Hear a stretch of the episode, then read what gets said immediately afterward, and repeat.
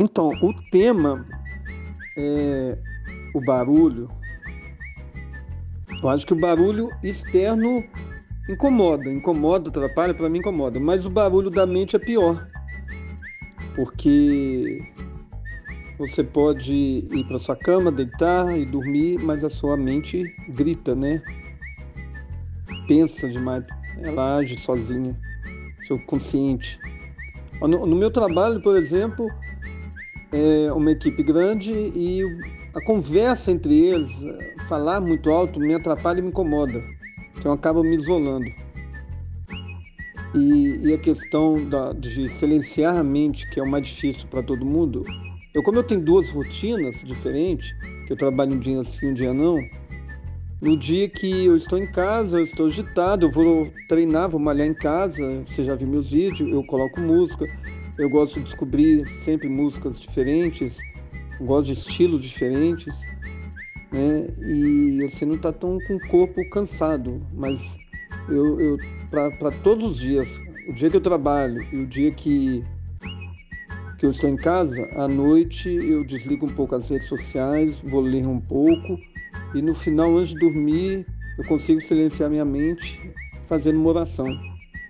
Eu faço uma oração, às vezes eu rezo um texto, às vezes eu durmo dormindo o texto, né, com o texto na mão, e, e eu consigo silenciar a mente. Eu consigo diminuir o, o volume da, da, minha mente, do meu consciente. Enfim, eu já fiz um retiro, né? de dois dias do silêncio. Você não podia falar nada, você tinha as orientações para fazer, as rotinas para fazer, mas tudo em silêncio. Foi difícil. Era a primeira vez que eu tinha feito, né? Você vem no mundo todo agitado. Mas eu consegui. E aí tem que colocar isso em prática também, né? Round 2, fight! Muito bacana aí a participação do, do Ailton, né? E fazendo um comentário sobre o comentário dele, né? Primeiro, agradecer a participação, né? É, fazer questão de comentar, de tirar um tempinho aí para mandar um áudio ótimo. E bem interessante, assim, porque ele faz, fala de coisas pontuais, pessoais, né? E ele trouxe um ponto é, bem relevante, que eu acho que tem a ver com o que o Pedro estava falando no, no próprio podcast, né? Assim, sobre o sono dos justos, né? Então, às vezes essa questão de os barulhos internos, eles têm a ver com essa bagunça que está havendo, né? Uma bagunça que talvez até vem por uma interação difícil com o ambiente, né? Até mesmo por parte da pessoa, né? Então ele dá um exemplo aí do local de trabalho, né? Quantas vezes um local de trabalho pode ser estressante, né? É, mas aí é ver né? Às vezes você não pode mudar a situação, né? Então como que você pode fazer para se mudar, né? Então é, ele falou muito bem nesse os recursos que ele usou, as ideias que ele teve para para se mudar, para conseguir lidar com a situação, né? E ao mudar, ao, ao ele se mudar, a situação vai ter que é, ficar diferente de alguma forma, né? A não ser pela forma como ele vê a situação, ou não sei porque as pessoas ali vão perceber que, poxa, a gente tá falando alto, mas aquele cara não fala alto, né, e tal. Uma hora incomoda a mudança, né? Mas bem interessante e é muito nesse sentido mesmo, né, de às vezes se, se os barulhos internos estão demais, é preciso às vezes procurar ajuda mesmo, né? Então, vocês vão ouvir sempre eu dizendo isso, né? Cada, como cada caso é um caso, às vezes a pessoa tá com barulho demais interno, como o Ailton disse, uma terapia, né? ou até mesmo procurar um líder religioso, né? os amigos, mas se algumas dessas coisas, é fazer exercício físico e tudo mais, todas essas coisas são válidas, mas se as coisas cotidianas, né? Então, o, o, líder religioso que te acompanha, ou até mesmo o seu processo ali espiritual, né? A sua conversa ali, né? no seu momento espiritual, ou no seu como se diz, no seu exercício físico, eu mesmo quando eu vou sair para caminhar, correr, fazer qualquer exercício físico, eu não levo o celular, eu não escuto música, porque é um momento que fica eu ali correndo e eu espero ter silêncio, né? Vou pensando em algumas coisas, mas principalmente vou tentando não pensar em nada. E realmente eu fico vendo a respiração e tudo, que tem a ver também com a meditação, né? Em pensar em concentrar na respiração e não pensar muitas coisas. Todos esses são recursos válidos para talvez silenciar todas essas vozes internas, mas o que eu, me chama a atenção é que é, o Ailton traz que ele o que foi talvez mais eficiente aí para ele ter esse sono dos justos é o fato dele falar, né? Então a importância do falar também, do, do, ficar em silêncio, mas também do falar na hora certa, do falar com Deus, conversar com os amigos, ou até mesmo trabalhar os pequenos problemas que tem no trabalho para eles não se acumularem, né, e virarem é, grandes problemas depois, grandes estresses, né? Trabalha uma coisa pontual aqui, outra ali, para não deixar tudo acumular e virar vozes, né? Ah, tá vendo? Você não fez isso, a culpa é sua. Ah, e fica a cabeça daquele jeito na hora de dormir, né? Mas é isso daí, é, é ir silenciando e, os barulhos, né? Mas também ir falando para que esses, essas vozes internas elas saiam, né? De alguma forma, né? É, isso acontece tanto na oração quanto também pode acontecer em momentos específicos, cada caso é um caso, numa terapia, né? E por aí vai. Às vezes até uma conversa com os amigos também, né? Ou até mesmo uma conversa com os filósofos, né? Temos aí grandes filósofos aqui nesse podcast para ajudar também aí, até mesmo nessa forma de estar tá dialogando, né? De estar tá vivendo com sabedoria o dia a dia, né? Para não ficar tendo sono, perdendo o sono como injusto, né, no final das contas. Sou culpado, foi ocupado, situação estressante no final das, das contas, né, no, início da noite, eu quero dizer. Você acha, assim, que, que a fala e o diálogo tem o poder de curar? Que assim, mano, pensando aqui, por exemplo, eu tô triste aqui agora. Qual que é a relação de eu, se é que há alguma, a relação de eu falar sobre minha tristeza e me sentir melhor? Você acha que existe alguma? É, e outra coisa, é, você, você, comentou de, de procurar auxílio é, terapêutico, né? É, você é um cara que está disponível, né? Você é um cara que tem como tem dedicado sua vida a auxiliar as pessoas a passarem por processos talvez delicados, né? Fiz essa pergunta sobre o poder, se é que há algum poder de curar da palavra, porque a filosofia tomou o formato dela tradicionalzão, assim, clássico, com os diálogos do Platão, né? É, que são conversas que o Sócrates e tal tinha com várias pessoas. O que, se você acha que há um, há um poder de cura na palavra, dá pra gente juntar um pouco de de filosofia com psicologia aí, né? E outra, se a palavra cura ou não, ok. Mas e escutar, mano? Você acha que escutar os outros cura também? Ou só falar? Porque eu conheço muita gente que sente necessidade de falar, se sente compelida a falar, mas eu não sinto a mesma tendência em geral nas pessoas a ouvir. Você acha que tem certas coisas que são curadas pelo ouvido também? Não só pela, pela boca. Por exemplo, o Ivanzinho mesmo, aí, nosso querido amigo, que tem um hábito de higiene bucal assim horrível, né? É, precisa ser curado pela boca, mas você acha que a gente cura também pelo ouvido? É interessante que você vai perguntando, algumas coisas vão se encaixando esclarecendo, né? É, talvez no áudio que eu respondo, eu vou falando sobre essa coisa de falar a cura, fica, fica parecendo uma coisa é, muito, muito prática, né? Assim, você falou, curou.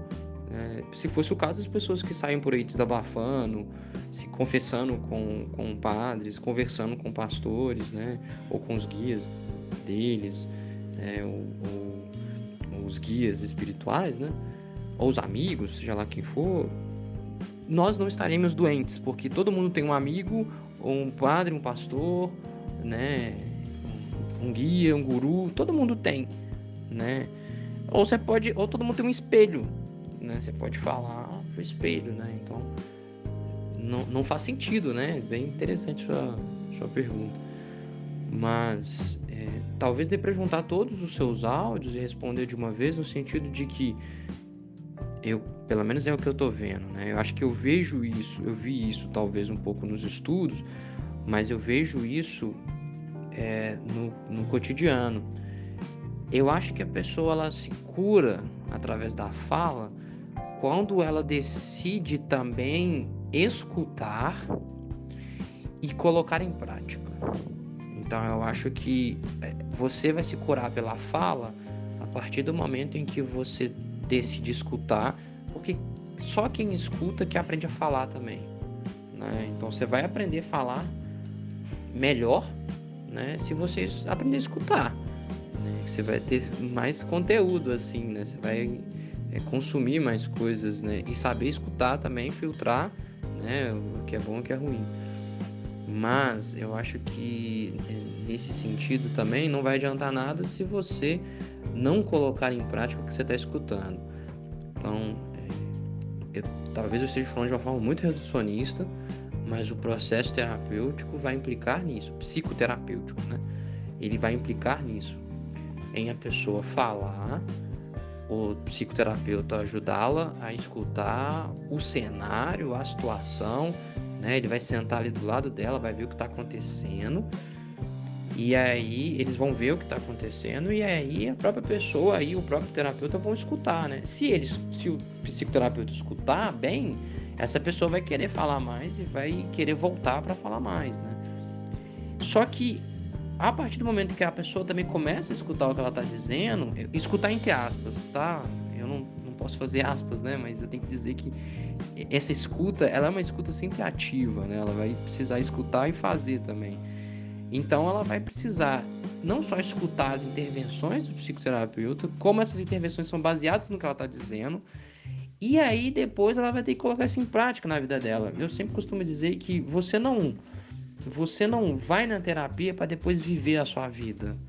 Você vive a sua terapia, você vive a sua vida para depois ir para para terapia e falar da sua vida. Se você não estiver vivendo, você não vai ter o que falar.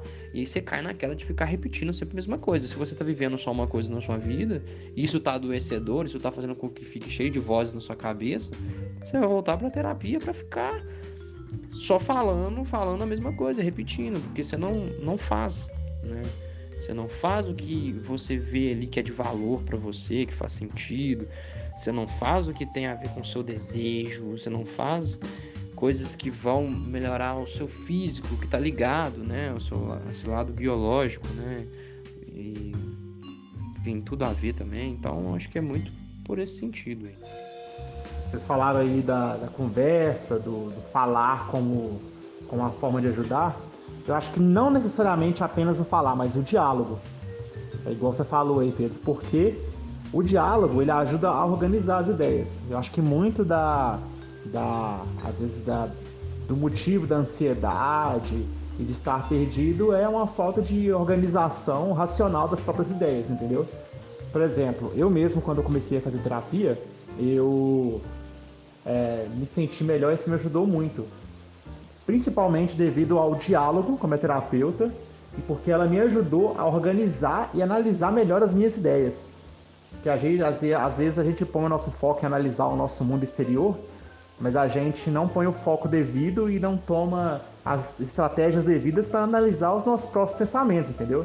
Então, ela me está me ajudando a entender melhor o que eu sinto e encarar melhor os meus problemas, ver tudo sob uma ótica diferente que talvez eu não teria capacidade de, de gerar, entendeu? E, e, e o diálogo tem ajudado muito. Talvez por isso simplesmente o falar e ouvir e analisar isso aí já ajuda muito na ansiedade ajuda a botar cada pensamento na sua gaveta e dar importância devida para cada coisa, entendeu? Se bem que o processo dialético ele também ocorre simples no próprio falar, porque é, muitas vezes os nossos sentimentos, ao meu ver, eles vêm de forma muito crua ao nosso coração e à nossa mente. Então, quando você põe isso de forma, numa forma da linguagem, uma linguagem que você externaliza. Então você tem que organizar isso em causas e consequências, tem que descrever as coisas que você está sentindo. E nesse processo, acho que você entende melhor as coisas, entendeu? É...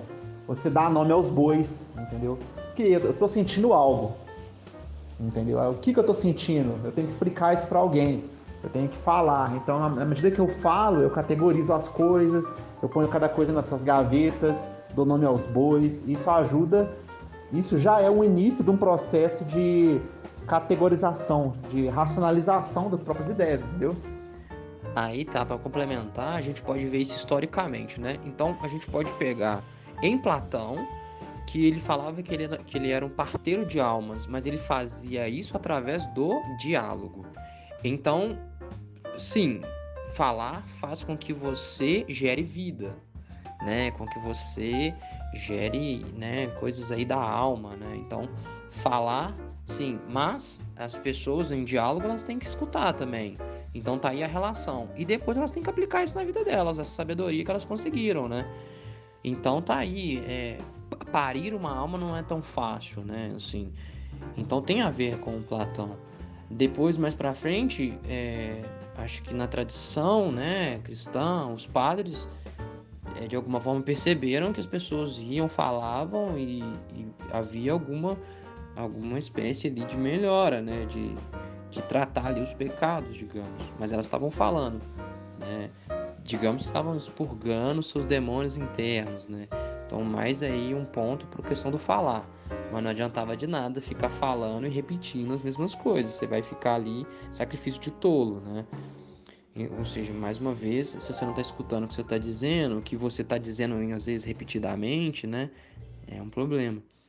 E aí eu acho que depois a gente pode pensar, talvez no Freud ali, né? Que vai dizer, que vai descobrir essa questão de falar, né? Que ele vai trazer que nós não dominamos a nossa própria casa, que tem a questão do inconsciente, e que a partir do falar o consciente começa, o inconsciente começa a se manifestar, né? É, mas aí o, o Freud é só ah, é, a ponto de todo um iceberg que ele mesmo vai vai ser o precursor aí, né? O, o, o, o criador aí de uma teoria. Estou dizendo isso porque depois vem outras pessoas e começam, outros teóricos e começam a, a trabalhar melhor essas falas dele, né? E também tem outras vertentes da psicologia, né? E, e aí e por aí vai, né? Então a gente pode chegar até no Frankl, né? A terceira escola vieniense, né? Que vai dizer que é importante estar realizando valores né? Para estar tá encontrando sentido, né? Então, não tá só no campo da fala e nem no campo da escuta. Mas como que tá cada vez mais difícil de escutar o outro, né? E isso é um problema. E aí as pessoas são cada vez mais doentes, né? Cada vez mais a depressão é a doença do século, né? A ansiedade é a doença do século. E fica essas vozes todas na cabeça ou essa falta de tônus muscular, né? Enfim, claro que cada caso é um caso, então quem estiver escutando isso daí não é sair por aí conversando com o espelho, né? Assim, procure alguém, né? Por indicação mesmo. Se não der certo com um psicólogo, galera, continue procurando, né? Assim como você vai numa padaria, não gosta, daqui, do pão daquele padeiro, você continua procurando padaria. Você vai no médico, não gosta de comer de trator, ele não te ajudou, você vai em outro médico, né? Eu acho que esse preconceito aí com a, com a psicoterapia tá, tem que acabar, assim. As pessoas têm que insistir mais, assim como as outras coisas, nas outras profissões também. Na questão do ouvir, por exemplo, hoje em dia tem muita gente que é, tem muita inspiração aí e consegue força em discurso de outras pessoas. Sempre, sempre foi assim, na verdade. Pessoas que leem livros e ouvem palestras e etc. Isso, de certa forma, é uma conversa que você está tendo com outra pessoa, porém ela não tem é, consciência de você. No entanto, o que ela fala pode sim ser uma antítese para aquilo que você está passando, entendeu? Então, junto com o seu pensamento, com as coisas que você está sentindo, mas aquilo que a pessoa está falando, você já faz a, a, a, síntese e organiza melhor as coisas. Óbvio que não é uma coisa personalizada, né? pessoal, assim como uma conversa direta, que você está expondo todas as suas coisas, as suas minúcias para a pessoa, mas aquilo ali já é um, um, um B que soma com o seu A. E aí você tem o seu C depois. É uma ideia do Sêneca, né? É que se você, assim, se você não tem amigos e tal, que você possa compartilhar é, essas suas ideias para fazer esse processo aí, né? O meu A com o seu B forma um C, né? É, a gente tem sempre o testemunho de grandes pessoas do passado, né? Os livros é, os relatos do que outras pessoas muito sábias fizeram no passado e a gente pode utilizar isso como um diálogo, né? Até porque efetivamente toda leitura é um diálogo, né? É, você ler é sempre não existe é, não existe leitura inocente, né? A gente não lê um livro assim como se a gente não tivesse interpretando o livro, né? A gente está sempre dialogando com o livro. O livro manda uma mensagem para a gente e a gente responde com a nossa interpretação, né? A gente não está respondendo ao autor do livro, né? Não é como se o Marcos escrevesse algo para mim, eu interpretasse e respondesse ao Marcos. Mas é, o Marcos manda algo para mim e eu dialogo com o texto do Marcos quando eu interpreto ele, né? Então, uma passagem que para mim parece ser uma coisa, para o Marcos é uma outra e para o Ivan uma terceira. O que significa que quando a gente lê, a gente está dialogando, né? A gente recebe e envia. Cara, muito importante também a gente pensar que uma forma de desabafo, de diálogo, né? É, pode ser através da arte também. Né? Então, não só da arte, mas de produções acadêmicas. Né? Então, como você está dizendo, eu leio um livro, eu escrevo sobre ou dialogo com aquilo que está é, escrito. Né? Mas eu também posso ler alguma coisa, me faz pensar e eu acabo fazendo uma pintura. Eu acabo escrevendo uma ficção, eu acabo escrevendo poesia, eu acabo fazendo um poema. Né? Então, é, uma música e por aí vai. Então tem essas, essas opções também né? Assim, de fazer um diálogo através da arte. Falar através da arte. É, também tem isso. Platão é muito antigo. Isso aí está muito demodé. Acabou. Ninguém fala mais sobre Platão. Freud, eu fosse vocês, descartavam, porque comentário muito inoportuno citar Freud. É, Freud só serve para meme, né? E Frank Frank, que, Frank Sinatra? O que, que é? Parei meu tempo de vida para escutar dois podcasts onde o cara fala de, eu não sei se é sono, é, Noite dos Justos, o Roberto Justus, Sono dos Justos, eu não entendo mais nada. Um cara que fala da TV com a irmã, gosta de dormir com a TV ligada, um que gosta de música eletrônica, o início de Mortal Kombat. É vocês são uns bosta. Lindos.